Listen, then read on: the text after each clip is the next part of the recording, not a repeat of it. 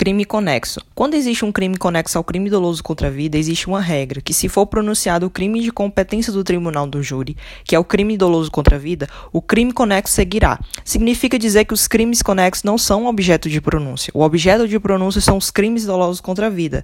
Sendo assim, não vai haver qualquer análise de admissibilidade, haverá apenas declaração da conexidade. Sendo assim, vai caber aos jurados checar materialidade e autoria para a condenação dos crimes conexos.